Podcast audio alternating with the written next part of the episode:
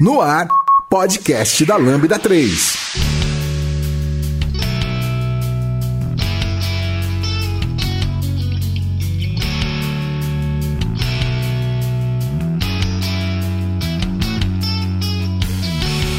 Oi, eu sou o Lucas Teles, esse é o podcast da Lambda 3 e hoje vamos falar sobre jogos de luta. Aqui comigo estão Bender e Kelman.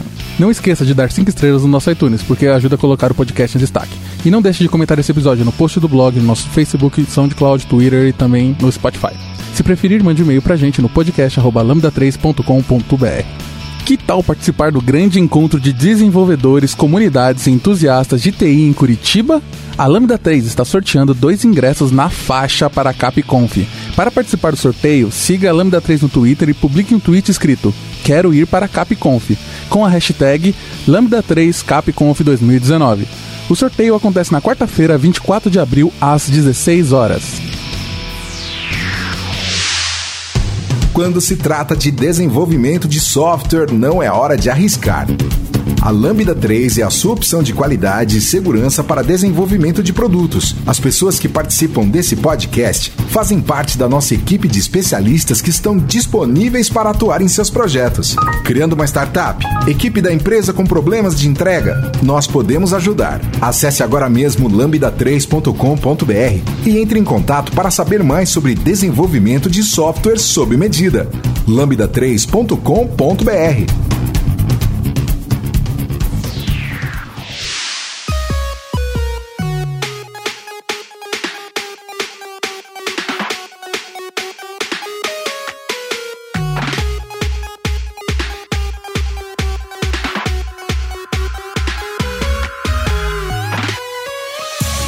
Então, gente, vamos começar nosso podcast sobre joguinhos de luta, até que enfim.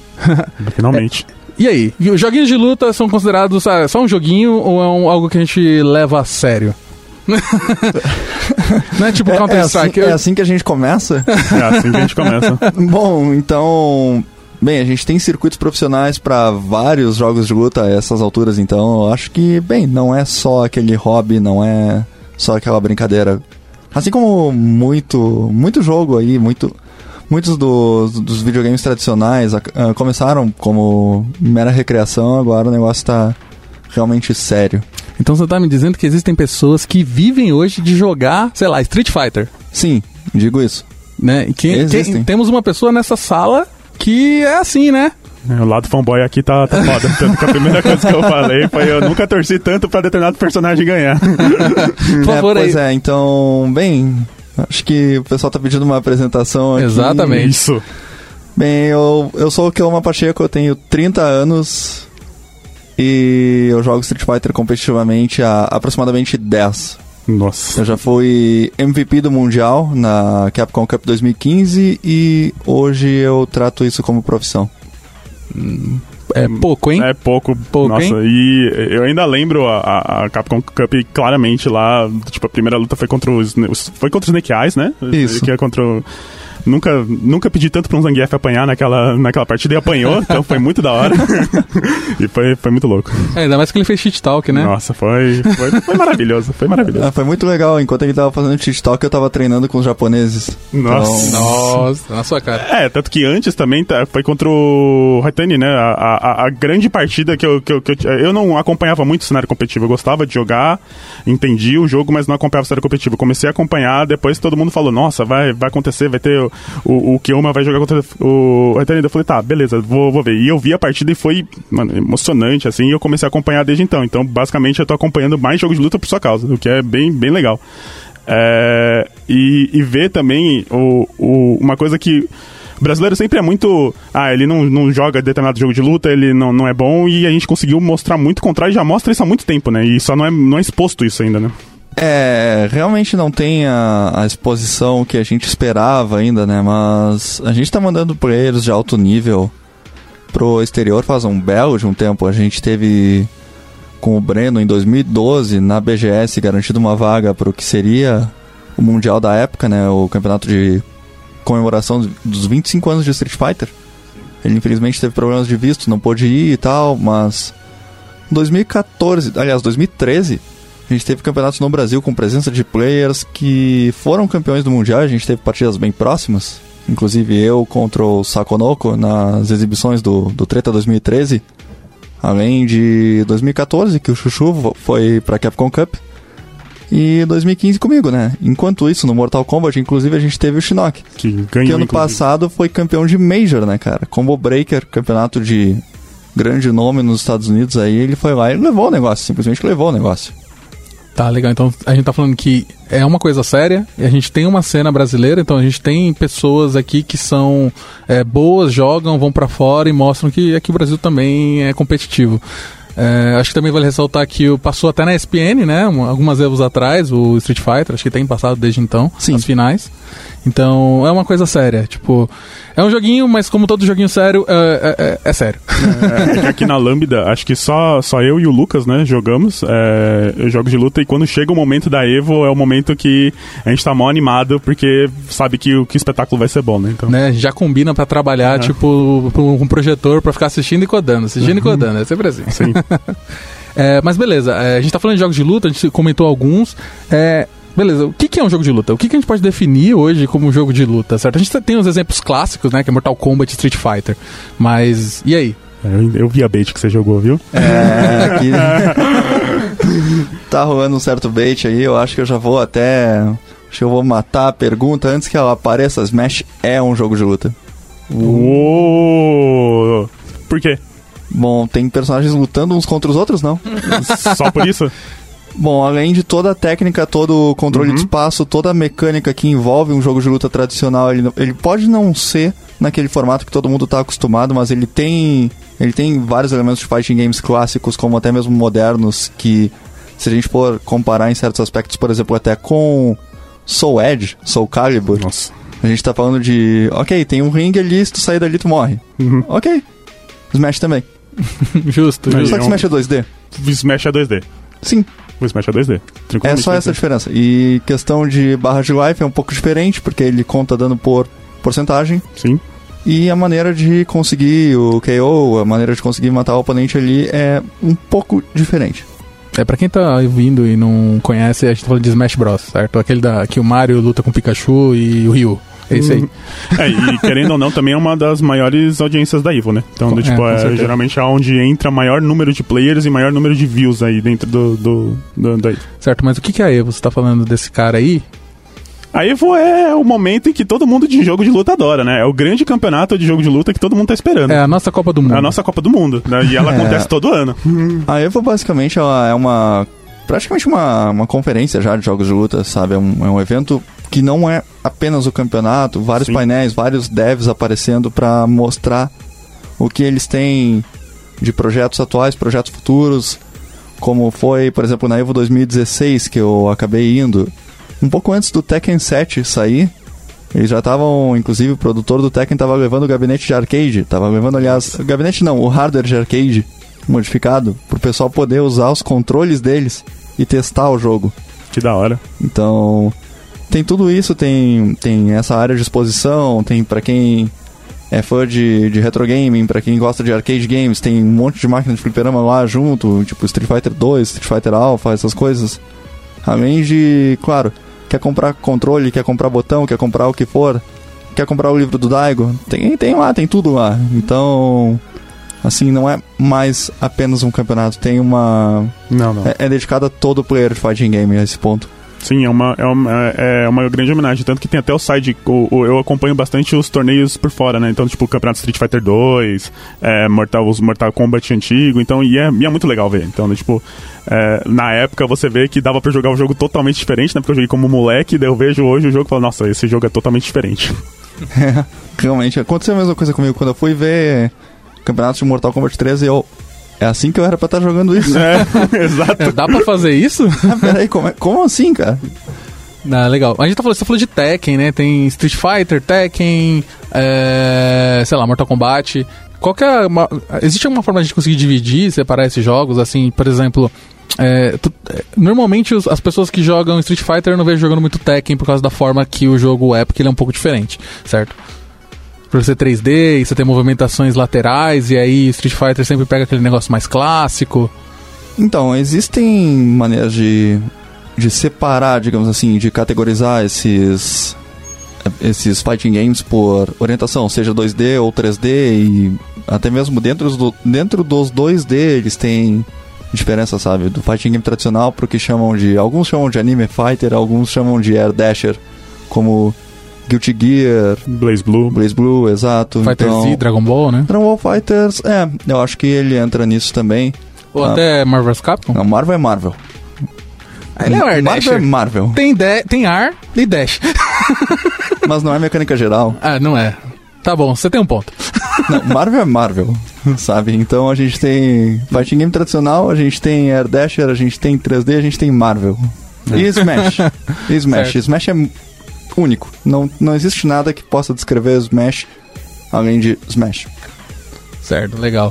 É, você tá falando de fliperama também, né? Então, tipo, acho que a maior parte das pessoas que eu vejo tendo contato com fight games são pessoas mais velhas, certo? Porque tinha a cultura do fliperama, tinha a cultura de você ter o seu The King of Fighters lá, na, lá no barzinho. Quem nunca? É, perder ficha, é, quase apanhar por causa disso.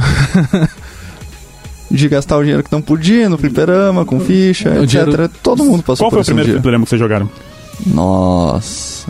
O primeiro fliperama que eu fui, eu acho que foi numa locadora em Porto Alegre, em 97. Você lembra o jogo? Caraca, que data. 97 era. As duas máquinas que tinham era Samurai Spirits 2 Nossa. e. King of Fighters 94. Uou! Uou. No meu caso foi X-Men vs Street Fighter, X-Men vs Street Fighter. né? E foi num shopping que eu não me lembro em um ano que eu também não me lembro. Mas eu lembro que foi o primeiro. Meu primeiro foi Ultimate Mortal Kombat 3. Nossa, eu nunca vi um fliperama disso. Eu vi É, então. tinha no Shopping Dourado. Era meu sonho Oh. ver um desse e um de Killer Instinct clássico. Nossa. Nossa! é. Cheguei a ver o 2. Nossa, eu o Killer Instinct queria- 2? Aham. Eu nunca vi o arcade do Killer Instinct 2. Ah, mas eu queria um arcade Muito do Killer. Bom, né? O 2 o dois é bom. o 2 é muito bom, velho. Fiquei até sem resposta aqui, sabe? Porque, nossa, Killer 2 não é um jogo memorável. O Killer 2 não é ruim, cara. Não é ruim. Mas não é bom. É, exato. Ah, Ele é gostava. medíocre. Eu gostava, eu gostava É, bastante. assim, ó, o que, que tu lembra do Killer 2? A mecânica da- da- da- das barras, é, o- os fatalhos impossíveis de fazer, o Jago Já. e o Gargos. Pronto, é isso. Tá, o Gargos eu aceito, todo o resto é praticamente coisas que tem no 1. É, Fora as Era diferente, era diferente. eram um era, pouco era diferente. Mas era eu fiquei, eu diferente. fiquei pistola quando eu fui jogar o Killer Instinct 2, ele parecia mais feio que o primeiro. Eu falei, não, não, gente, como é Ele que era vocês fizeram diferente, mas só que ele introduziu uma mecânica muito foda que era também o combo manual. No, no 1 não existia combo manual. No 2 existia e ele tirava muito mais dano. E existia também a mecânica do, dos Enders, né? Enquanto mais Enders você faz, é, ele vai escalando. Então você faz um Ender primeiro, ele vai fazer um hit. O próximo vai fazer dois, três. E, e ele vai criando mecânicas a partir disso. Tá, então ele foi útil pra ser uma boa inspiração pra algumas mecânicas do Killer Instinct 2013. Sim, foi. Que é um excelente jogo, por sinal. Com que certeza. jogo, hein? Que Jogo mod de SF4 bem feito, cara. Mod de SF4. né? Uma, É. uma coisa que eu acho maneiro do Killer Instinct é que ele democratizava os combos, né? Ele tornou como uma coisa bem mais simples de você lidar, mas ele criou toda uma mecânica em cima disso. Acho que ele expôs o combo. Porque... Aquilo é um inferno de dominar. Não, mas à primeira vista parece mais fácil do que se você falar, vou fazer Sim. um combo no Street Fighter 5. Não, Ou depende. no 4. Depende. Pra uma pessoa que não joga. Eu Ainda mais que porque tinha um quadrado, depende. quadrado, quadrado, quadrado e faz combo. Então, isso, isso é uma coisa que eu, eu acho que eu acho que assim, pra 94 é difícil dizer se eles realmente planejaram isso, sabe? Mas em algum momento eles pensaram, cara, isso aqui é um saco. A gente precisa de mais combos, a gente precisa de algo, sabe? Mortal Kombat fica digitando, tu digita um código de barras lá pra fazer um brutality, sabe? É que, talvez- E- é que na época também, se, se fosse olhar assim, o, que eu acho muito legal do Killer Instinct é que ele mostrava na tela a representação visual do combo. Então, tipo, tinha o 2, 3, 4 hits. E Street Fighter já existe combo desde sempre. Assim, querendo ou não, voadora e rasteira é um, um, um combo. Mortal Kombat também já tinha determinados combos. É, soco, soco, Spear do Scorpion, determinadas coisas. E o Killer Instinct mostrou isso de uma forma visual. É, Conseguia inclusive mostrar tinha um narrador que era maravilhoso. Sim. Ultra É. Combo. Sim. É, Killer Combo. Isso era muito legal. Ah, só voltando naquele, naquela parte do sistema de combos mesmo, Aham. isso é uma coisa que é normal de pensar quando tu pega o Sender no Super Nintendo e fica Pra marchando frente, pra frente, pra frente Y, né? Sim. Fica marchando pra frente Y, faz o combo de 8 hits lá, tu, tu vê o narrador gritando Awesome Combo, Uhum. sabe? Isso passa uma boa impressão. Nossa, eu fiz um combo pô, um combo bom, sabe? E ainda tinha também, era o, o, o Cinder também era um excelente exemplo que o ultra combo dele era super fácil de fazer também, né? Então, tipo, você conseguia finalizar seu adversário com um combo de 20, eles falavam, nossa, o que que aconteceu agora? Então, É, isso é verdade. A gente tá falando aqui de combo, combo, mas o que, que é combo? Mano, Pensando que tem pessoas que estão assistindo, estão escutando nosso podcast que não sabem o que que é um combo, certo? ok, Ok, eu posso explicar combo em detalhe. Nice. Pra explicar combo, eu preciso entrar em outros assuntos, que são outras mecânicas como hitstun.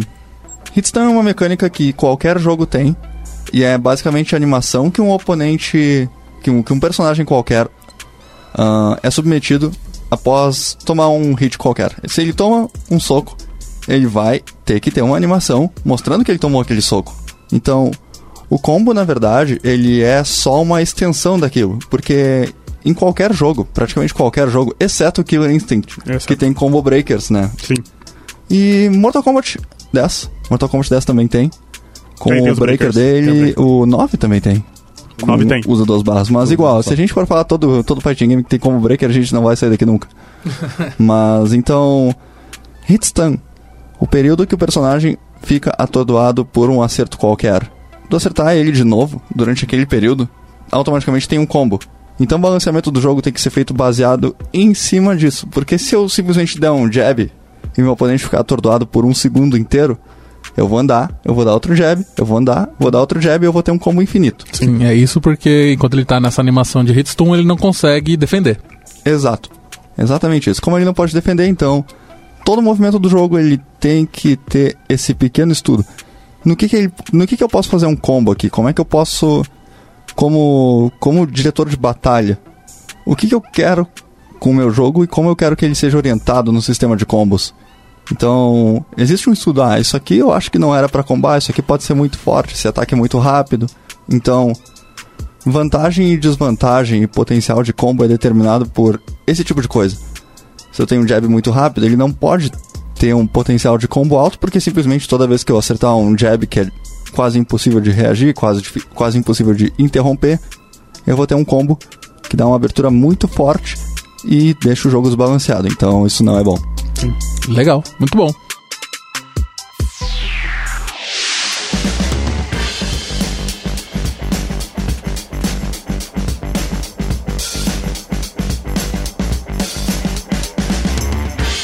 Já deu as 5 estrelas no iTunes pro podcast da Lambda 3? Vai lá!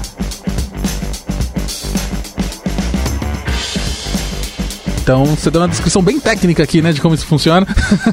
Mas eu acho que é bom pra quem tá escutando e quem já jogou, provavelmente alguém já jogou Street Fighter Mortal Kombat aí, né? É, a gente dá, bater alguns exemplos com esses jogos. Por exemplo, é, eu acho que o que você falou, ele, ele funciona muito, por exemplo, com Street Fighter. Street Fighter é muito baseado na, na parte mais base, assim, de como fazer combos, certo? Sim.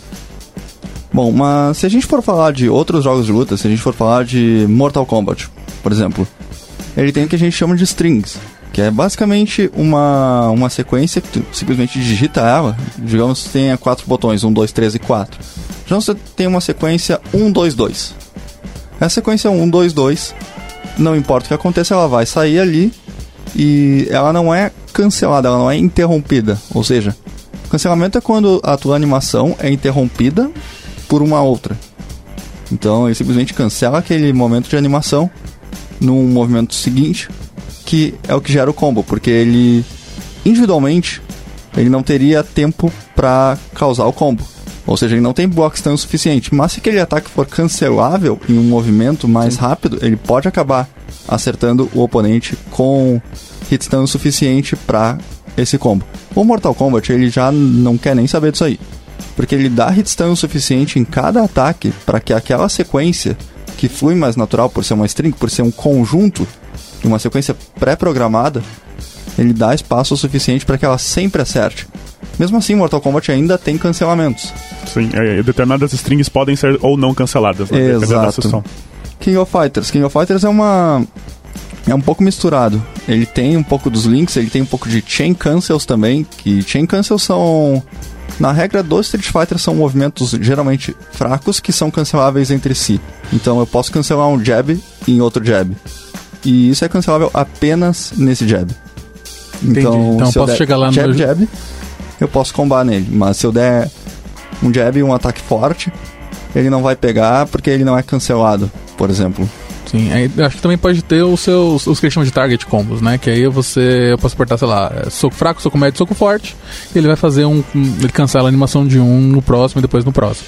Isso, target combos na verdade são o exemplo mais próximo que a gente tem no Street Fighter das sequências do Mortal Kombat ou do, ou do Tekken.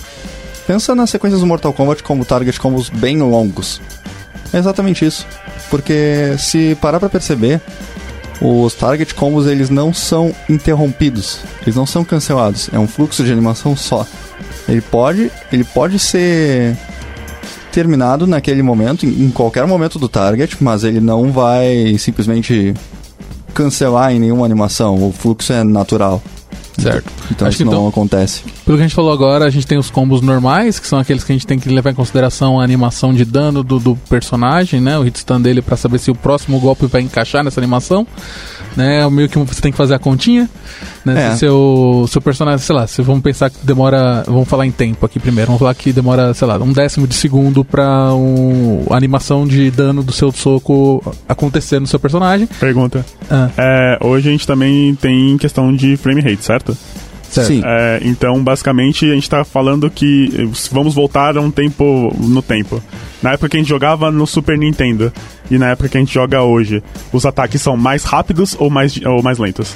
Interessante a pergunta, porque no fighting game tradicional, praticamente todos os fighting games, eles têm uma peculiaridade que é um pouco distante, talvez, de outros jogos, Uhum. de modo geral, que é um fighting game geralmente vai rodar 60 frames por segundo. Sim.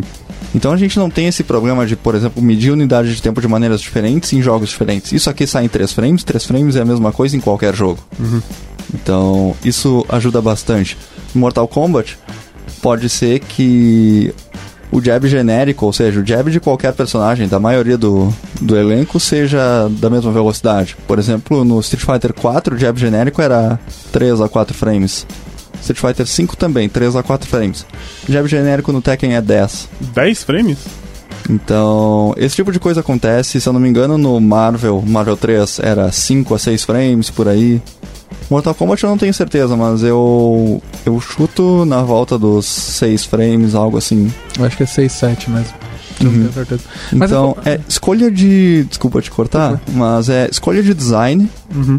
e potencial de reatividade. Porque, por exemplo, o jab ele não é pra ser facilmente reagível. Não, não é um negócio que simplesmente vai, ah, eu vi o jab, eu vou defender. Sabe, a gente tá falando de jab de 3 frames, jab de 5, 10 frames, até mesmo 10 frames, é difícil reagir. Porque o tempo de reação humana é algo entre 19 e 22 frames. É só pra, pra deixar claro pra quem. O jab que a gente tá falando é basicamente aquele botão que você fica apertando, que é o botão rápido, quando você, o seu oponente tá com pouca vida, você fica lá apertando quadrado, quadrado, quadrado, morre, morre, morre, morre, morre. É basicamente isso. É, soco fraco. É o soquinho fraco, né? O clássico soquinho fraco. Mas a gente tá falando de frames, né? já que a gente tá falando de frames, tem uma, tem uma, uma, uma palavra que eu escuto bastante, assim, que é frame data. Frame, data, ok. né? Vira e mexe, todo jogo de luta tem lá, mas qual que é o aplicativo de frame data? Qual que é o. Você, tem- alguém já, já extraiu o frame data desse jogo? É que na verdade também isso envolve um pouquinho mais, por exemplo, no nosso caso aqui na Lambda. É, a gente sempre fica falando é, muitas coisas que as pessoas não entendem, né? Que é a questão de, tipo, nossa, esse ataque é positivo, esse ataque é negativo. As pessoas pensam que a gente tá louco, porque eles pensam que são só uma animação. Mas não, existem outras coisas, é isso que a gente tá conversando agora. Inclusive, teve uma, tem até algumas cenas engraçadas do tipo, eu tava jogando com o Bender, aí eu dei um golpe que era negativo, Aham. acho que era menos 10, eu, eu vi que ele tava com super, eu falei, tomei o super. E aí ele não tinha feito ainda. Aí Ah, ele fez, sim. e a galera falou, caraca, como é que você sabia? É, então eu vou primeiro explicar frame data, depois a gente pode voltar na tua jogada do menos 10. Menos 10 foi louco. Então, bem, frame data é basicamente uma tabela com todos os movimentos de todos os personagens, dizendo em quanto tempo o movimento vai estar ativo, em- ah, por quanto tempo ele pode atingir o oponente e o período de recuperação que ele tem. Além do positivo e negativo, que é vantagem de frames. Frame data é sempre lido de acordo com quem executa o movimento, ou seja, se eu tenho a, o Ryu, que tem o jab dele, soco fraco em pé, sai em 3 frames, tem 2 frames ativos e eu não me lembro a recuperação mas ela é realmente rápida. Esse jab ele vai ser, por exemplo, mais 4 on hit, ou seja, quando ele acerta, e mais 2, digamos, ou mais 1 um, on block, quando ele é defendido. Então, esse mais 4 on hit, por exemplo, ele me diz que se o Ryu acertar o jab em pé no adversário, ele tem até 4 frames para acertar um botão nele. Qualquer botão que saia em até 4 frames vai ser um combo. Então, por isso, ele está mais 4, qualquer botão, startup até 4, ou seja, velocidade de ativação até 4, tem um combo. Então, como isso é sempre em relação a quem ataca, eu posso, por exemplo, acabar fazendo a minha rasteira forte do Ryu, que é menos 14 na defesa. Nossa. Menos 14, super saindo em por volta de 5, 6 frames, é garantido que ele vai ser punido. Punição, então, é aquele contra-ataque garantido que existe no jogo. Então, por ter o super que sai em 5, 6 frames, tu executou, executou um ataque que tu sabe que é menos 10. Ou seja, tu. A ideia básica de vantagem de frames é quem pode fazer algo antes do outro oponente. Então, menos 10 significa que o oponente se recupera 10 frames antes que tu possa voltar à posição neutra. Então, isso dita vantagem. Mais 10, por exemplo, é obrigado a defender. É obrigado a defender porque nenhum botão que tu possa apertar vai sair. É capaz de estar preso na animação de defesa e não conseguir fazer nada, por sinal, porque existe block stun também. Aquele atordoamento que existe quando o oponente defende um movimento. Então, por exemplo, eu tô de Akuma. Eu dou baixo soco forte em ti, tu defende. Eu tô mais 3. Akuma tá mais 3. Isso significa que ele pode apertar um botão de até 6 frames antes que o oponente possa fazer qualquer coisa. Porque do mais 3, ele usa um ataque de 6 frames de ativação e o ataque mais rápido normal do jogo, que é o jab, sai em 3. Mas existe uma regra chamada sistema de prioridade. Quando dois ataques com a mesma com, com intensidades diferentes se conectam no mesmo momento, o forte sempre ganha.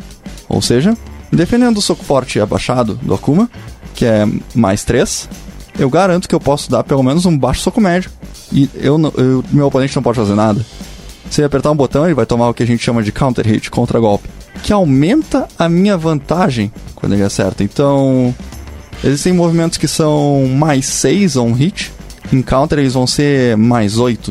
Isso significa que aquele combo que eu tinha de soco médio abaixado, por exemplo, com o meu personagem no Street Fighter V, a Karin, baixo soco médio, ele é mais 6 on hit.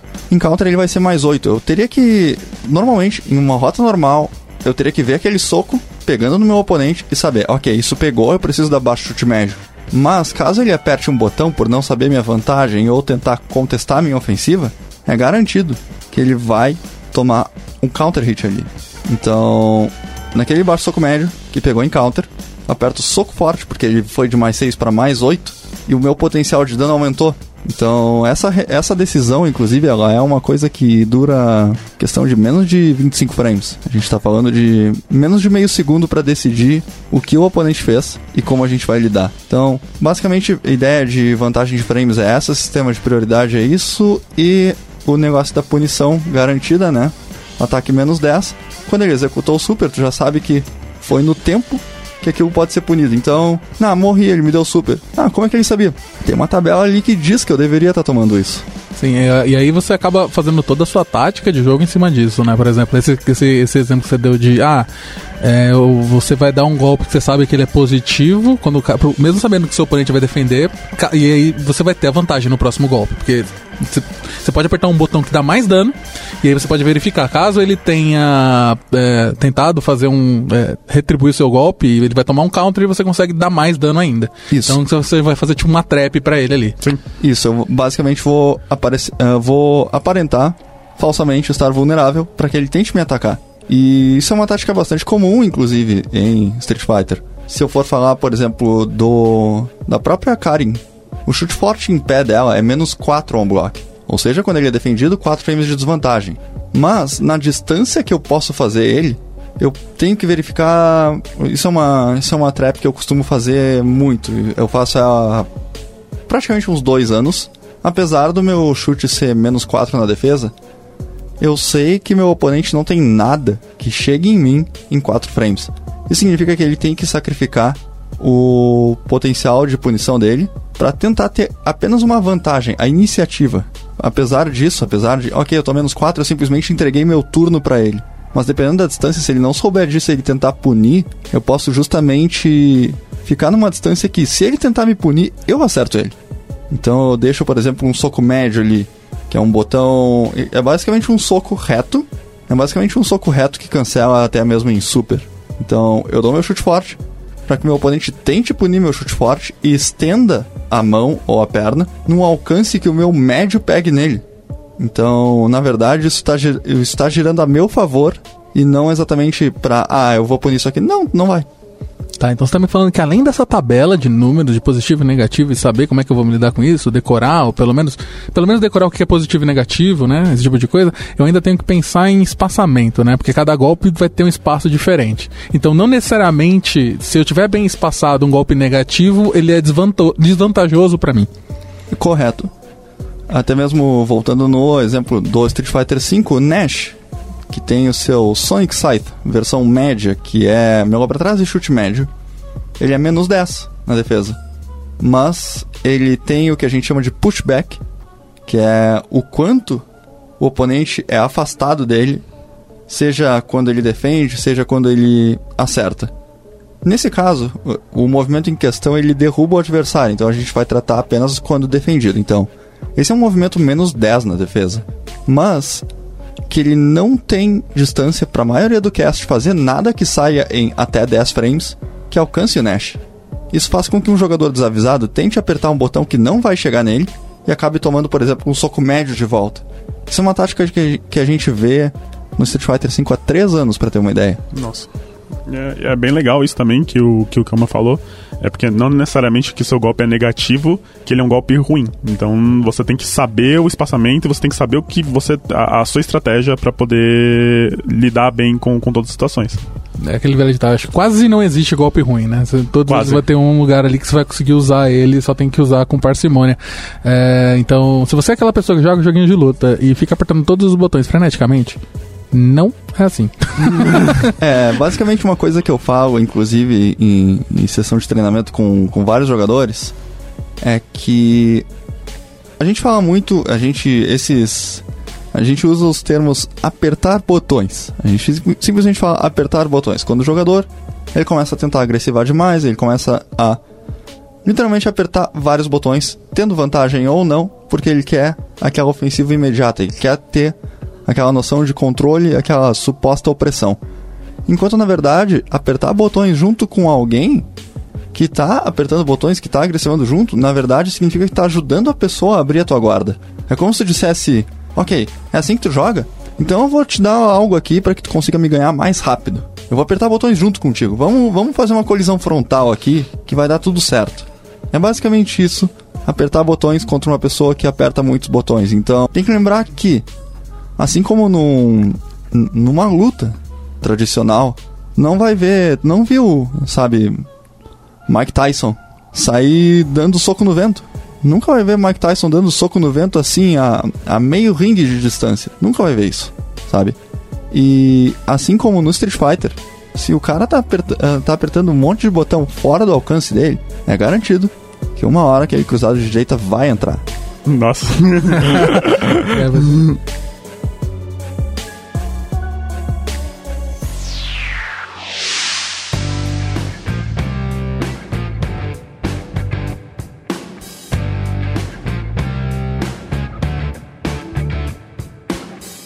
Ouça o podcast da Lambda 3 no seu aplicativo preferido.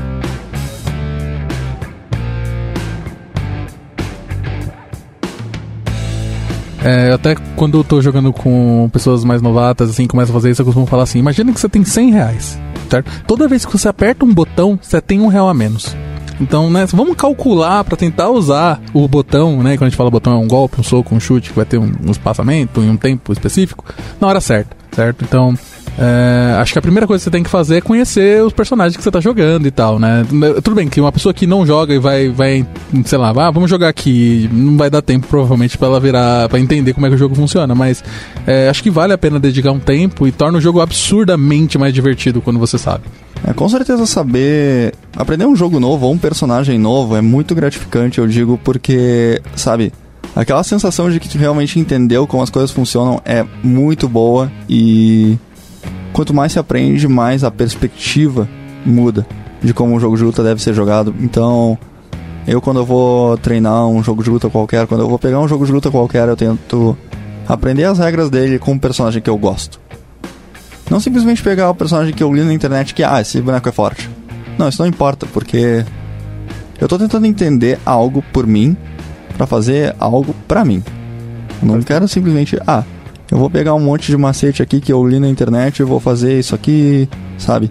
É porque também, quando, quando o jogo lança, em qualquer momento, o jogo tem meta também, né? Uhum. Então, por exemplo, meta é basicamente uma lista de personagens que estão em evidência, de uma forma bem, bem breve explicando.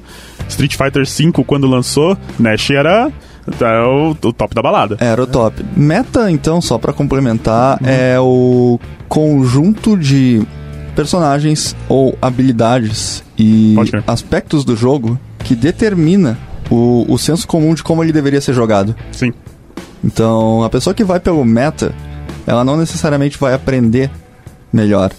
Então, então... pegar um personagem porque ele tá no meta é, é, é suicídio a longo prazo, assim, sabe? Sim. Quando, Eu... quando você começou Street Fighter V, você lembra qual foi o primeiro personagem que você pegou? Ken. O Ken? Foi. Uau! Quem? Ken. então, eu peguei Ken por causa do Daigo, por causa daquele vídeo que todo mundo conhece a essas alturas. E, bem, não funcionou comigo. Eu troquei pra Sakura, não funcionou comigo. Troquei pra Ryu, não funcionou comigo. Daí eu vi a final da Evo 2009, que era Justin Wong contra Daigo, e o Justin jogou o primeiro game de Abel. E ele não fez nada praticamente contra o Daigo, sabe? A partida estava muito controlada e o ritmo de jogo estava totalmente ditado pelo Daigo. Apesar disso, eu vi o bastante no Abel pra. Como eu jogava King of Fighters na época, né? Eu olhei aquele personagem e eu. Cara, isso é legal, velho. Isso ele é rola. não, não só o, ele rola, mas ele, ele, tinha tanta coisa, sabe? Eu, nossa, esse, esse boneco é muito legal. E me dediquei pelos seis anos seguintes, né? Com isso, seis anos seguintes teve resultado, né? A gente deixa até é. no post algumas partidas do Keoma na Capcom Cup que foram, foram, muito boas, assim, tipo, maravilhosas. É, eu particularmente gosto bastante delas. É que hoje... Ah, contra o Raitani, inclusive. Nossa, que partida, hein? Foi, foi louco. Eu tenho até uma pergunta até é, relativo a isso. Ou, assim, a gente já joga jogo de luta há bastante tempo. Desde o nosso Mortalzinho, do nosso Street Fighter 2, essas coisas e tal. Uhum. Hoje, é, a dinâmica mudou com, com jogos online, essas coisas. Então, basicamente, também personagens conseguem mudar num jogo base. Então hoje, provavelmente o Ryu que você começou a jogar não é a mesma coisa, porque ele teve que passar por determinadas mudanças, tanto para melhor como para pior. Num cenário muito competitivo, como vocês conseguem lidar com, com isso? Como, como é, como acontece, por exemplo, talvez ter que até reaprender seu personagem para jogar ele? Ainda mais agora no Street Fighter V, né, que acho uhum. que tem acontecido com muito mais frequência do que acontecia antigamente. Sim. Né? É, como a gente está num ambiente competitivo de alto nível agora, que, bem, a gente tem players fortes em todo lugar do mundo, não tem nem como negar isso, né? Então, essa função de mudar não só de, de personagem, mas a adaptação em si, eu digo particularmente de. Bem, eu fui de um personagem que é semi-grappler, ou seja, ele tem um arremesso de comando ele tem aqui, aquilo que a gente chama de agarrão de comando, que é basicamente um agarrão que sai num período X e se tu estiver no chão no período X, tu simplesmente toma. Toma. Então tem que estar tá no ar para evitar esse tipo de coisa. Eu fui de um, de um semi-grappler para um personagem que não tem nenhum agarrão de comando e é mais orientado a, a jogo de chão e espaçamento base, sabe? Basicamente o fundamento do jogo, que é a Karin. Eu fiz isso não só porque o Abel não tá no jogo. Sim. Então, para alguns eu consegui o título de melhor Abel do mundo e ver isso três meses depois, ah, isso aqui não existe mais. É. Foi um belo de um desafio, sabe? Então tem que mudar o estilo de jogo e a maneira que tu percebe as coisas. É, é assustador, admito, mas eu acho que é, acima de tudo, bem interessante e é o que é o que torna o gênero mais interessante para mim, que torna ele mais vivo. Porque ele não. Ele nunca vai ser a mesma coisa. Sim. O pessoal fala muito disso, fala muito de tradição. Ah, só que não é, não é Street Fighter 2, não é que nem Street Fighter 2. Exato. Porque não era para ser. Então. Street Fighter 2 não é igual ao 3, que não é, o, que não é igual ao 4, que não é igual ao 5. Então, é muito interessante que essa mainline, ao contrário de, por exemplo, Tekken, Tekken, no Tekken 4 era, era bem esquisito, sabe? Mas no Tekken 5 ele começou a criar a fórmula que a gente conhece hoje. Então, do 5 pro 6, algumas mecânicas mudaram, o sistema de bound mudou, Tekken Tag 2 apareceu, eles começaram a refinar um pouco mais a, as coisas do, do Tekken 6. E no Tekken 7 eles resolveram que, ó, a gente, a gente escolheu aqui, ah, teve Tekken Revolution no meio disso aí que Sim. a gente não fala sobre Tekken Revolution. e, não é mencionado. Basicamente, Tekken 7 foi o, foi o resultado de coisas que eles acharam boas e ruins uh, desse, desses jogos, sabe? Do, principalmente do Tekken 6 e Tag 2. Ah, isso aqui parece forte demais, isso aqui parece problemático.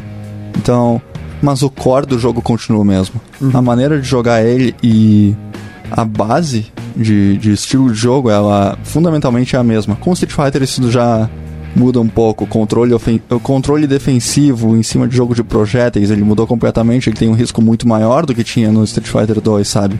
Quantas vezes a gente viu spam de projéteis? Spam de fireball, sabe? Hadouken, Hadouken, Hadouken. O dia inteiro, sabe? Isso não é mais tão não é mais tão forte como era antes, porque hoje um Hadouken errado pode te custar 50%. Sim. Então, certamente os players precisam moldar o estilo de jogo deles, as regras novas e a noção nova de risco-recompensa, né? Além de, claro, os números mudarem constantemente. Sim, é, é até essa minha pergunta também, é, no sentido, todo patch note é, é, é uma felicidade ou uma tristeza? Olha, eu acho que é uma felicidade. Acho Legal. que é uma felicidade, exceto pelo primeiro patch que teve por volta de 92 páginas. Nossa senhora. Eu acho, eu, eu, eu, realmente acho que ele teve por volta de 90 páginas. Eu lembro de ter revisado ele inteiro em live. Acho... Lives, né? é, sim, lives. Em lives. Eu, eu lembro que isso demorou por volta de uma semana. Nossa. Foi muita coisa. Foi muita, muita coisa para ver, sabe? Uh, o tamanho do patch apesar de tudo, tinha várias mudanças genéricas, sabe? Se conseguisse interpretar o patch notes, conseguia ver que, ah, isso aqui é simplesmente escolha de design, isso aqui é, é ajuste para enfraquecer, ou seja, nerf, ou então para fortalecer o personagem, que é um buff. Então, isso dita o meta, isso dita a maneira que o jogo é jogado, uh, o, balance, o balanceamento em si, as técnicas que ficam disponíveis, as que mudaram, as que vão ter que ser ajustadas, as rotas de combo novas, uh, as estratégias de pressão, o jogo de projétil, o espaçamento, a viabilidade de antiaéreo, potencial de comeback, inclusive, uh, que é a habilidade do personagem de virar aquele round quando ele está numa desvantagem muito grande. Então, tudo isso muda com os chamados patches, com as chamadas atualizações aí de, de final de temporada ou de começo de temporada, né? Então, é muito interessante porque até mesmo o Street Fighter V, né, que é a, que é a versão atual do Street Fighter, ele tá no. ele tá na quarta temporada agora. O jogo é completamente diferente do que era na primeira. Completamente Sim. diferente. A gente tinha literalmente loops de agarrões que eram um completo 50-50. Ou hum. seja, que é um. Um 50-50 é basicamente uma, uma decisão, um momento no jogo onde tu é obrigado a tomar uma de duas rotas para conseguir escapar da ofensiva. Caso contrário, tu volta pro mesmo, talvez para a mesma situação. Então é ou tu sai da situação ruim de desvantagem, ou tu toma o hit, com grandes chances de cair na mesma. Então, no caso do Street Fighter V Season 1, ele tinha loops disso. Imagina o cara te dar um grab, ele cair na tua frente, te dá um grab de novo, cai na tua frente, te dá um grab de novo, cai na tua frente, e tu tem que adivinhar se ele vai dar grab ou não. E existe uma chance com o que chamam de throw bait, ou seja, de pescar essa tentativa tua de sair do grab do oponente afastar ao invés de vir pra cima de ti Sim. e te causar o dano do, do, do, dano do grab. Mano. O Shimi. é, o famoso Gutex Shimi. É, mas é, vale a pena ressaltar que assim. É, o grab é o agarrão, é quando você a, é, pega o amiguinho que tá defendendo, né? Porque teoricamente se a pessoa tá defendendo, você não consegue acertar golpes nele. Então o grab é uma forma de você quebrar a defesa, que você agarra ele e joga ele no chão. Isso. É, e a forma de você se defender do agarrão é dando agarrão ao mesmo tempo certo? E é por isso que quando você dá esse passinho para trás, né, o agarrão do seu amiguinho que tentou defender, quebrar o seu agarrão não vai funcionar, ele vai dar no ar e né, tá aberto para tomar um combo ou alguma coisa. É, muito legal. O agarrão genérico costuma dar 120 a 130 de dano, o combo genérico costuma dar 220 a 230 de dano. Tem os números. Os números. É, o pessoal aqui. O life base, por sinal, é mil no Street Fighter V, então é possível tomar um dano máximo de até, eu acho que uns 500 por errar um grab. Que Olha isso de, de falar de mil me lembra também o Injustice 2, né? Quando eles começaram a mostrar na tela a, a, o- a vida do personagem, né? Mil, Uhum. e, e cada hit mostrava quanto dava, e acho isso muito legal. Isso é muito bom, isso é muito legal. Ajuda é, bastante. ajuda muito. E aí, vale sempre ressaltar, amiguinhos casuais, não existe apelação, tá? Se você tá tomando o mesmo golpe o tempo todo, a culpa é sua. Só existe um culpado.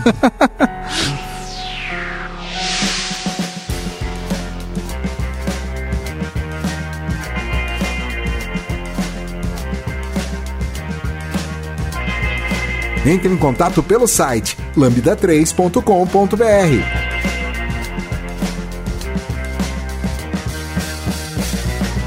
Mas é legal, legal. A gente falou bastante coisa técnica aqui, né? Mas eu vira e mexe quando eu vejo você nos seus streamings, ou qualquer pessoa que joga Street Fighter, até nos campeonatos, eu vejo todo mundo com aqueles controles bonitos, certo? Com uma alavanca, vários botões, certo? É, eu preciso de um, de, um, de um desse pra eu conseguir jogar bem, ou se eu quiser, tipo, melhorar no meu joguinho de luta? Não. Na verdade, não. E é uma das coisas que eu mais gosto da geração atual de jogos de luta, pra falar a verdade, que eles notaram que em termos de acessibilidade isso era horrível. É simplesmente horrível. Street Fighter 4, por exemplo, era um jogo que necessitava para certos comandos que tu tivesse um controle arcade. Tinham coisas que assim, ó, pegue um controle arcade ou morra tentando. Era extremamente difícil, era ridiculamente mais difícil em comparação ao controle arcade. Se usar um controle convencional para jogar com Honda, para jogar com Decapre, ah, Viper, até mesmo. Tô procurando aqui personagens que precisa fazer uma combinação de, por exemplo, soco fraco mais soco forte, mas não pode ter os três socos. Que são. Street Fighter são três botões de soco, três botões de chute, né? Então, nem pra tudo existem, existem movimentos que, que são três socos ou que são combinações de dois socos. Então ele varia, ele pode, pode ter um movimento diferente com soco fraco e soco médio, ou soco fraco e soco forte, ou soco médio e soco forte. São três versões diferentes do mesmo ataque, propriedades diferentes, vantagem diferente. Por exemplo, no Street Fighter V a gente tem isso com a Ibuki, que é uma ninja que tem uma kunai na versão que gasta recursos, né, EX. Na versão que gasta barra dela, ela tem uma kunai que foi recentemente nerfada para quando ela der um dash seguido da, daquela kunai, ela tem uma desvantagem de 2 frames, ou seja, ela tá menos 2. Para quem tá acostumado a ler frame data, menos 2 significa você perdeu seu turno. Mas uma única versão da kunai EX da Ibuki faz com que a explosão pegue atrás do oponente, fazendo com que o dash, por causa do tempo que isso demora para acontecer, deixe ela em mais 2. Pois. Então, esse tipo de situação era fundamental ter não só o conhecimento, mas o acesso rápido ao movimento. Então, Street Fighter 4 tinha isso aos montes. Isso complicava muito as coisas. Questão de complexidade de movimento e coisas do gênero. Agora, inclusive a gente estava falando antes de começar aqui de Mortal Kombat 11, uma das coisas que mais que eu mais gosto sobre a série Mortal Kombat é que eles nunca te fizeram ser obrigado a ter um controle arcade para jogar. Street Fighter 4 sim, Street Fighter 5 eles deram uma maneirada, eles viram, tá, isso aqui é errado. E eu tô muito feliz de, de ver a direção que, que isso tomou, porque a gente tá vendo gente jogar com vários tipos de controle, a gente tá vendo hitbox, que é basicamente controle direcional usando botões mesmo, não usando aquela, aquela cruz direcional ou manche. A gente tá vendo o pessoal jogar em teclado, em Mixbox, que tem teclado junto com. Tem, tem teclado mecânico junto com, com os, os botões do controle arcade. Então, daqui a pouco. Cara, eu acho que eu vi num, num Air Dasher um, um cara jogando com. Acho que uma guitarra do Guitar Hero, alguma coisa assim, uns teclados, piano, uma- tudo, tudo, tudo. Te deixa satisfeito. Você consegue, pode jogar com o que você quiser, né? É, qualquer coisa. É, tanto que eu lembro muito bem quando eu joguei Street Fighter 4, o que me dava raiva, literalmente eu gosto de jogar no, no pad, e eu não conseguia jogar de Ryu, Evil Ryu, nem ferrando, porque era mu- muito rápido pra mim, assim, eu não, não, não conseguia. Daí quando eu fui pro arcade, as coisas melhoraram muito, porque daí eu tive, teve, tem, tem aquele processo de se acostumar e tal. Mas é o que o Kama falou, tá? tipo, no 5 eles melhoraram muito isso. Então, tanto que a gente tem é, até campeões de eventos grandes que jogaram no pad, né? O, o Knuckle Du, acho que ele foi, no, foi com... Hum, bem, o Knuckle Du ele ganhou a Capcom Cup 2016 num pad, mas o Luffy ganhou Luffy, a Evo... Luffy, 2000... Nossa, com um controle de Playstation. E- Evo 2014 Street Fighter 4 Com controle de num controle de PS1 que nem DualShock tinha. É, Sim. sem analógico. Controle, Exatamente. o primeiro controle de PlayStation da história, sabe? Então, Uma Rose. Foi, é, foi- com a Rose. Então, Nossa. Street Fighter 4, que é o jogo que tu disse que te deu raiva. Sim. A Rose ela precisa de um, de um nível de precisão similar Absurdo. ao do Ryu. Então, mas para desenvolver a destreza, eu acho que é é muito subjetivo, sabe? Desenvolver destreza é, é conforto e treino, sabe? Inclusive eu tava nesse fim de semana eu tava vendo minha minha noiva jogar SF5. Ali, ali eu notei que é questão de conforto, questão de treino. Porque combos que eu mostrei pra pessoas em live streams e elas disseram, cara, eu não consigo fazer isso, não consigo fazer isso. Eu tenho post em blog mostrando combo. Eu tenho vários exemplos de como fazer o tal combo. Eu viro pra fazer um café, eu volto, eu olho, meio minuto depois ela tá acertando. Sabe? Ela, Caramba. isso na, na segunda sessão de treino dela, Aham. no, no sábado, ela tava. Tá, isso aqui, eu, eu conseguia ver a cara de suposta frustração. Não sei se ela realmente tava frustrada ou não. Eu perguntei pra ela, ela disse que não. Mas eu vi que ela tava focada em cima do negócio, procurando os tempos, procurando as melhores rotas pro comando e tal. No outro dia eu fui passar um café. Resolvi olhar pro lado enquanto isso ela acertou o maldito combo. Eu, o quê? O que, que aconteceu aqui? Eu fiquei, eu fiquei quieto, mas eu fiquei pensando, sério mesmo? E foi, Nice. fo- foi uma coisa boa, assim, foi uma coisa que me, que me botou na cabeça que é questão da, da pessoa procurar também, Sim. sabe? Nada, nada realmente é impossível, mas o player, especialmente o casual, ele tem que entender que uma grande parte da limitação tá na vontade dele de aprender. E a, e a curva de aprendizado de um jogo de luta é, é grande, né? Então não é uma coisa super simples, né? O que a gente tá acostumado de pegar, ver um tutorialzinho e você já tá pronto pra jogar. Não, jogo de luta é totalmente contrário. Não, ainda falo que o, não só você conseguir fazer as coisas que você vê na TV ou que você vê no, né, no YouTube ser difícil, aí você fala, não, vou jogar online aqui porque vai ser divertido. Não vai. No Não, começo vai ser vai. muito, muito doloroso. Tipo, sei lá, você vai ficar um ano sem conseguir ganhar online com sorte. É, teve gente que eu já vi que demorou meses a realmente um ano pra ganhar, tipo, a primeira partida online. Porque, bem, a gente tá numa época que todo mundo é bem imediatista. Todo mundo quer tudo na hora.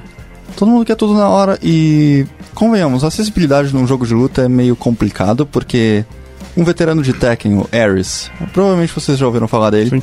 Ele fez um vídeo no YouTube esses tempos, esses tempos não, anos atrás, falando que quando para pra notar, jogos de luta são insanamente difíceis. E tu fica lá, no modo de treino, fazendo um combo por meia hora, até tu aprender os específicos dele, até tu dominar o tempo, isso e aquilo. Fica meia hora ali. Em meia hora, seja, se tu pegar qualquer jogo atual e tu ficar fazendo a mesma, uma única coisa por meia hora, tu provavelmente platina o jogo inteiro. Sabe? Então, isso nas palavras dele, ok? Sim, sim, sim, sim. sim. Mas, bem, eu meio que compartilho da opinião dele, porque realmente é um negócio difícil. Daí tu vai fazer aquele combo, tu vai, vai pro online, e o negócio joga na tua cara que tu ainda é horrível, sabe? né? Então, eu consigo vencer o arcade no hard. Não, hum, não- Ok. não adianta nada. Você vai online e você toma uma surra. É, uma coisa que é. que inclusive eu costumo falar é que. Tudo bem, pode treinar um combo que me mate na hora. Se, se tiver um combo que começa de uma voadora e ele me mate na hora, ou seja, tu pula, tu acerta um botão em mim e eu instantaneamente morro. Tu quer ter isso? Beleza.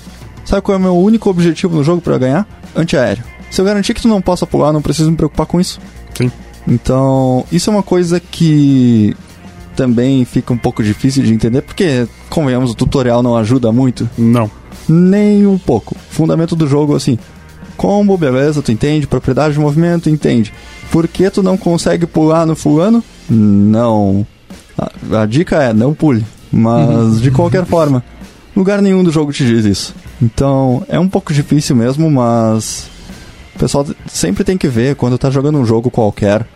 Inclusive comigo foi assim quando eu peguei Overwatch três anos atrás, que tu ganha muito mais do que tu pode ver na tela escrito vitória ou derrota. Aprendizado, período de experimentação, é o que tu ganha com a experiência, com aquela partida, o que, que tu pode absorver daquilo e trazer pro teu jogo? Não é simplesmente eu ganhei e perdi. Você está preocupado com ganhei e perdi? Realmente, vai, vai dropar o jogo em 10 minutos. É, eu até costumo sempre comparar um pouco de jogo de luta com música. Eu sentia sempre um, né, a parte de combos principalmente, é, um paralelo com quando eu tava tocando mais guitarra e violão, porque tinha muito esse negócio de treinar, tentar, tentar, é, per, é, perceber o tempo, errar e doer o dedo, ficar com raiva, frustração e vitória, né? É quase um mini Dark Souls, assim, a cada, a cada combo. É, por aí mesmo. Mini Dark Souls a cada combo é interessante, porque cada combo, cara, uh, quando eu comecei a fazer os trials, ou seja, os combos de teste do Street Fighter 4, eu nem tinha um jogo ainda, sabe? Eu, nossa, jogo legal, quero, quero ver e tal. Isso foi véspera de um campeonato. Nossa. Que eu fui pra um, fui pra um corujão na época, no lan house, e eu lembro de ter treinado os trials do meu personagem e eu ter demorado, tipo, duas horas para fazer. Eram cinco combos. Eram cinco combos eu demorei duas horas para fazer o negócio. Aí passou uns 3, 4 anos, eu tenho um vídeo no YouTube gravado fazendo tudo em 5 minutos. Vendado. Vendado. Na vendado eu teria que decorar os combos, ainda não, mas. mas você tem o Evo Moment do, do Daigo vendado, que é, eu sei. eu tenho aquele ali vendado e demorou 50 minutos. Eu não jogo aquele jogo, mas assim, aquilo é a única coisa que eu sei fazer, eu acho. acho que tá bom, né? É. O que, que, que é o Evo Moment que eu tô falando? O Evo Moment é o Ken versus Chun-Li. É... Não dá pra descrever. Tem que colocar o vídeo na, na Nexo. Basicamente, o Josh Wong, o Josh, o Josh Wong tá numa ofensiva contra o Daigo. Daigo com um, nada de vida. Zero life. Zero life. Zero life. O Josh Wong tá com muita vida ainda. Daigo consegue fazer um, um, um, dos momentos mais incríveis no jogo de luta, que é basicamente fazer um, um comando que existe no Street Fighter 3, né? Que é, que é generalizado para muitos jogos de luta, mas é, é, o parry específico, né? Que você aperta um, comando quando você vai receber um hit, você consegue não levar, não leva dano, né? Não, Apara o movimento apara, e não leva dano. Não leva dano, mas só que você tem que fazer isso para cada movimento. Então ele fez isso em não sei quantos hits são do, do, do da Chun-Li. 7 vira 7 vira 1. Nossa. Então foi, é uma coisa impressionante. Vai colocar também na, na, na, no, no, tá. no, É que assim, você fala, mas por que, o cara não defendeu, né? Que se, e normalmente se você defende, você ainda toma um pouco Sim, de dano. Ele morreria. Não é muito, mas você toma mais dano, então ele morreria se ele defendesse. Ele só tinha é. uma escolha. Ele só, só tinha, uma... ele só podia fazer isso. Só. Ele tinha que apertar para frente, que é o contrário do que você apertar para trás para defender, então é. é. o risco. E você tem que fazer isso no frame, não, não, tem, não é exatamente no frame exato, Três mas frames, no, no, intervalo. No, é, exatamente, nesse intervalo para cada golpe. Então é, é um negócio que você vê a galera gritando quando ele faz, porque, tipo, na, no final da luta, ali na pressão, fazer isso é um absurdo. Sim. Fato curioso: o único hit realmente difícil dali é o primeiro.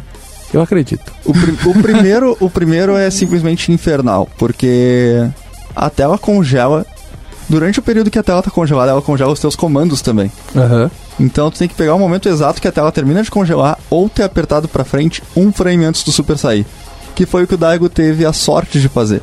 Ele andou um frame antes do Super sair e aquilo fez o, parry, o primeiro parry ativar automático. Oh! Eu uh, pensava que a parte mais difícil era o pulo, o pulo parry. É, o pulo ele tem um delay. Então eu vou até bater na perna no ritmo porque eu, eu sei de cabeça, então é aqui.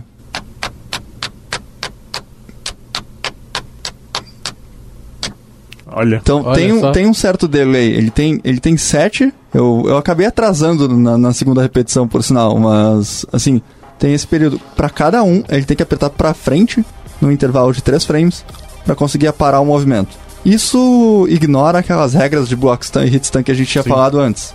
Então ele faz isso sete vezes, ele dá um intervalo, mais sete, ele pula, ele aperta para frente num, num tempo específico, ele tem que esperar um pouco personagem dele cair para apertar o chute forte. Que aquilo que ele fez é pulo neutro, ou seja, pular reto, com o chute forte, depois ele dá baixo chute médio, shoryuken médio, cancelado no primeiro hit com super. Então, um erro muito comum naquele combo, para inclusive jogadores da geração atual, que estão acostumados com voadora pegando na altura da cabeça e conseguindo combar depois, aquele jogo não tinha isso. Então, voadora era, era da cintura para baixo para conseguir combo. Então, além de tudo isso, o Daigo teve que garantir que a voadora dele ia pegar no tempo certo para que ele conseguisse fazer o resto do combo. Então, tem muito mais do que simplesmente ele defendeu todo o negócio ali, sabe? Sim. É, é insano. O nível de dificuldade daquilo, bem, como eu te disse, né? Foi um negócio que, apesar de eu ter, de eu ter feito isso vendado, foi em casa. Assim, eu tô no conforto de casa treinando especificamente aquilo. Eu demorei 50 minutos. E tipo, eu tenho só de competitivo 10 anos. E no momento lá na pressão, ainda na final, no- no- com tudo a perder, ele só podia fazer aquilo, ele não podia errar, ele não errou. Foi. É, ele falou que ele não ouviu nada lá, sabia? Nossa, e foi depois, depois quando vocês verem um vídeo, a barulheira que dá depois é absurda. Ele só notou depois, pelo que ele disse. Ele- o que eu fiz foi incrível? ele olhou assim, ele realmente disse, ah, por que, que o pessoal tá fazendo tanto barulho? Algo assim, sabe? É, o Daigo é japonês, né? A gente fica zoando que ele tem a cara de feliz, cara de triste, cara, é a mesma cara sempre, né? Ele não, não, não muda. Fez É, ele, ele tá aprendendo a ser mais humano recentemente. Mas, assim. É, cara, foi, é um cara que na, na época que ele. Quando ele virou profissional, em 2010, ele. ele treinava 363 dias por ano. Tem uma, regra, na- tem uma regra na família dele que na noite anterior ao Réveillon, no, no dia anterior ao Réveillon, ou seja, 31 de, de dezembro e 1 de janeiro, eles ficam ali em família e pronto. Fora isso, ele tava treinando. Caraca, Nossa. monstro, hein? Dedicação, Você dedicação. vê.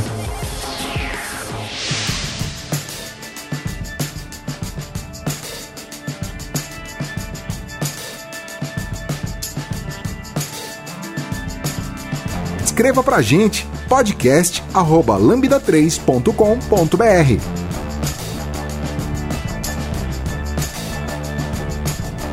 É legal, né? Então, eu só queria voltar um pouco naquela conversa, na, na conversa que a gente tava tendo um pouco antes, que a gente falou de combos e tal. Eu vejo muito a galera que tá iniciando ou gosta de jogos de luta pensar apenas em combos, né? Tipo, ah, vou aprender aqui os melhores combos e tal.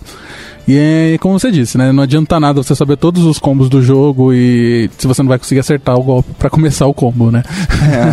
e aí que cai um negócio que é, que é bastante comentado, que é o que o pessoal, chama de fundamentos, né? Os Isso. futses, É, fundamento vem de base, habilidade fundamental.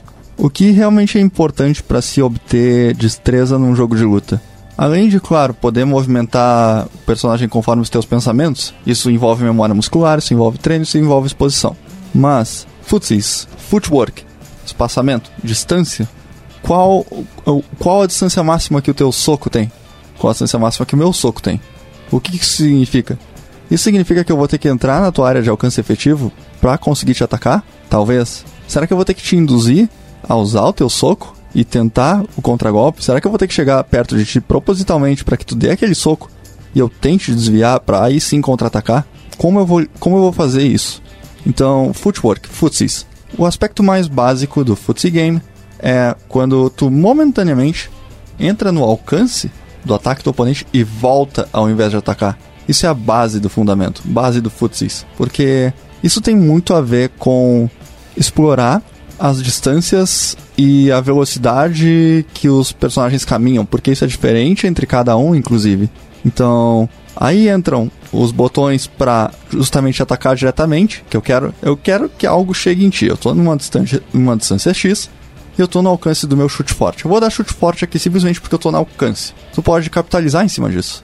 Quando chegar perto de mim, o bastante para que eu use aquele chute forte, pode, por exemplo, voltar ao invés de, de simplesmente ficar ali e tentar chegar com o teu soco. Isso te permite bater na minha perna, porque minha perna está estendida ali por um tempo, por causa do período de recuperação. Isso me deixa vulnerável por um tempo. Agora, isso é o que a gente chama de whiff punish. Whiff é quando um movimento passa no, passa no vazio. Então, se tu deixar um movimento, uma rasteira forte, por exemplo, pa- passou em branco uma rasteira forte, tu acabou de whiffar uma rasteira. Punir um whiff. Isso pode ser um problema, pode ser um negócio que, ok, toda vez que eu chego nesse alcance eu quero dar uma rasteira, ele volta e eu acabo tomando um, um ataque. Beleza. Como eu contra-ataco isso? E se eu chegar perto dele? Dizem que na- nas regras de. regras, entre aspas, né? De footsies, o Whiff Punish perde pra andar pra frente. Porque o teu oponente não. Se tu con- manter dentro do alcance dele, ele não tem pra onde fugir. Ele não tem pra onde sair e tudo mais. Agora, controle de espaço, controle de tela, controle de cenário. Assim como numa luta, tu não quer estar nos cantos, simplesmente por questão de mobilidade. Lembra daquela estratégia de andar para trás para ficar fora do alcance do botão e tentar punir? Se tá no canto da tela, não pode fazer isso. Exato. Vai andar para trás para onde? Então, isso de movimentação para frente e para trás, simplesmente no jogo. A gente falando de um jogo 2D, ou até mesmo falando de um 3D como Tekken, como Soul Calibur, isso vai ditar muito um, as opções que variam conforme o espaçamento dos personagens e qual rota eles podem estar procurando baseado naquele alcance. Então, tem uma representação, mesmo que imaginária, quando eu jogo um jogo de luta, eu tenho uma representação de qual o alcance máximo do meu adversário. Será que eu quero induzir ele a usar ele? A usar esse alcance máximo? Ou será que ele vai fazer alguma coisa mais de perto? Qual a rota? Será que ele estava me esperando? Ele apertou muitos botões recentemente? Isso são as coisas que eu procuro na hora de jogar futsis. Então, se meu oponente aperta muitos botões, eu vou afastar justamente para que ele whiff mais, para que ele deixe mais ataques no vazio, para que eu possa punir aquilo. Agora, se ele é mais paciente, eu vou jogar um pouco mais perto dele e eu vou pressionar botões na defesa dele. Porque se ele for muito acostumado a defender, ele for do, do tipo muito defensivo ali, eu ando, aperto um botão, ando, aperto um botão. Ele defende, defende, defende, defende. Isso me abre pra. Se toda vez que eu andar na frente dele, eu der um chute, ele defender o chute, nada garante que eu não chegue daquele alcance, eu simplesmente siga andando e agarre ele. Sim. Então, existe um certo jogo mental e uma um, um condicionamento isso tudo engloba futsal, isso tudo tá, tá envolvido com futsal. E pulos são parte desse footwork, porque pulos são uma das principais punições para pessoas tentando jogar ataques fortes. Geralmente que, que são mais de horizontal e não tem um, um potencial vertical tão grande. Então, o cara que está tentando te afastar com ataques fortes de longo alcance, esses ataques geralmente não são muito rápidos e eles têm um período longo de recuperação. Isso abre para que eu pule. Então, por ver ele apertar tantos botões, eu posso tentar pular, ou ele pode querer que eu pule baseado nisso, baseado nesses ataques que dizem, ok, eu estou fazendo algo de recuperação rápida, de recuperação longa. Então, como eu vou lidar com isso? Esses aspectos todos estão estão todos voltados ao footwork. E é por isso que numa partida de, de alto nível de um jogo de luta, principalmente 2D, 3D é a movimentação um pouco mais na diagonal também, o pessoal toma, toma outras rotas aí usando mais o, o foreground e o background, né? Basicamente isso que é o que está acontecendo quando vocês verem aquela dança que acontece Sim. ali, o pessoal indo para frente para trás numa partida. Tá, legal. Então a gente pode tentar resumir assim, falando que é, na prática futs são o meu conhecimento e controle de espaço do meu personagem e do personagem oponente, mais o, a minha capacidade de leitura sobre o que, que ele está fazendo, o que, que ele vai fazer e como e se eu sei reagir a isso. É, basicamente isso. Uh, onde eu tô, onde ele tá e o que essa distância significa. Entendi. É, eu, eu, imagino que a parte de distância, de, de por exemplo, qual que, é, e quando e eu vou usar um golpe, ele vai acertar ou não, ou conhecer o, a distância também dos, do, dos golpes do meu oponente, é algo que basicamente eu consigo pegar no training. Eu consigo olhar, ficar olhando e ficar testando e descobrir, até ter, ficar familiarizado com esse tipo de coisa. Só que toda essa parte de leitura, de eu conseguir entender é, a parte de como meu oponente pensa. Sei lá, meu, eu, consigo, eu consegui prever que meu oponente vai pular porque ele fez isso nos últimos dois rounds. Esse tipo de coisa, certo? Aqui é um exemplo mais, mais simples. Uhum. Como é que eu consigo pegar esse tipo de coisa? Como é que eu treino isso? Bom, essa é uma pergunta muito boa porque é algo que eu tive que revisitar recentemente. Um dos atalhos que eu tenho é justamente de olhar o meu oponente e imaginar quais comandos ele está pressionando. Por conhecer o jogo, os personagens e os comandos deles, eu consigo dizer o que o meu oponente está fazendo e ler a nível de comando, simplificar o máximo possível. Se eu estou vendo ele andar para frente, ele está segurando para a esquerda. Digamos que ele esteja no lado direito da tela. Player 2, para andar para frente, ele está segurando para a esquerda. Isso é muito simples. Por exemplo, muita gente tem problema com Balrog, boxeador que foi inspirado no Mike Tyson e tal. Então, se a gente vê um boxeador andando para trás, o que isso significa? Que ele pode estar tá carregando aquele soco que ele volta. Ele tem um dash punch, uma corrida que ele dá com um soco horizontal de longo alcance, que é feita segurando para trás por quase um segundo, apertando para frente e soco ao mesmo tempo depois. Então, se eu ver ele andando para trás, eu posso andar para frente para um ganhar espaço de cenário, forçando ele para o canto e dois para dar para ele a impressão de que eu realmente vou avançar e que ele deveria fazer aquilo. Ou então, se eu tô vendo um boxeador andar para frente, isso automaticamente significa que ele não tem acesso àquele movimento.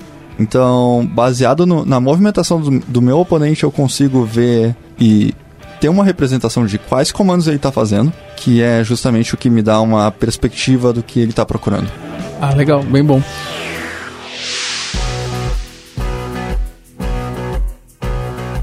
Você ouve podcast da Lambda 3.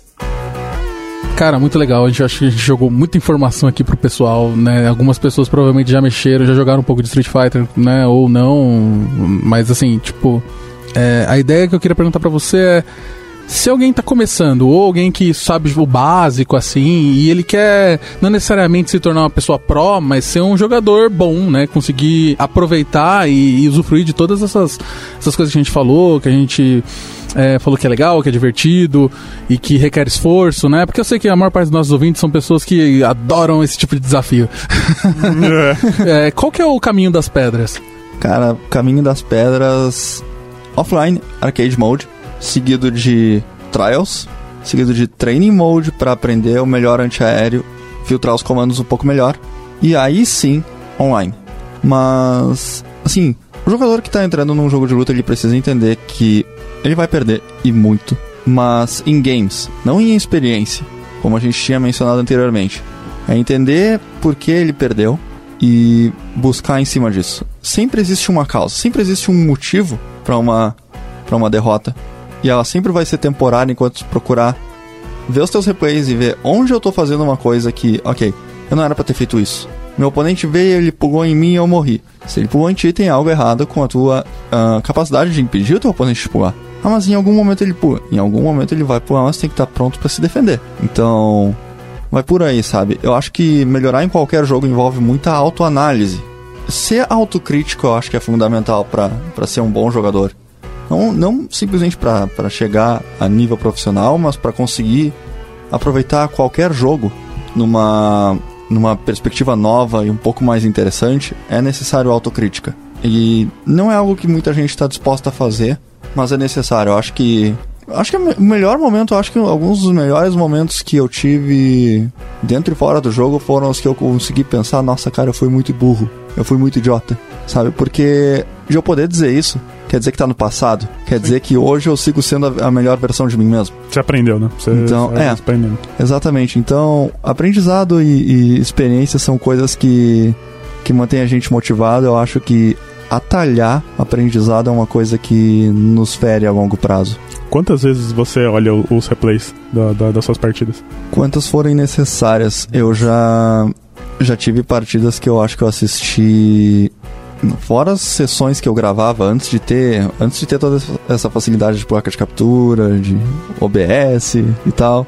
Antes disso, cara, eu tenho, eu acho que 80% do conteúdo do meu canal do YouTube, que agora é secundário, é partidas que eu gravei para estudo. Isso tem umas 3 mil. Nossa, é muita partida. Então, galera, acho que é isso. É, esse é o caminho das pedras, ou seja, não vai ser fácil, mas vai valer a pena. Acho que esse é o. Isso vale para qualquer coisa que é difícil na vida, né, gente? É, muito obrigado por escutar e ficar com a gente até aqui. Um abraço. Falou! Falou! Falou! Você ouviu mais um episódio do podcast da Lambda 3. Indique para seus amigos esse podcast. Temos também um feed só com assuntos de tecnologia e outro que mistura tecnologia e assuntos diversos. Toda sexta-feira, sempre com o pessoal animado da Lambda 3. Se você tem um podcast e quer gravar num estúdio legal, nosso espaço está aberto para você. É um estúdio isolado acusticamente, com uma mesa de gravação e microfones profissionais para até cinco pessoas. Tudo de graça. A ideia é estimular o podcast no Brasil. Pode ser sobre qualquer assunto. Fale com a gente pelo e-mail podcast@lambda3.com.br.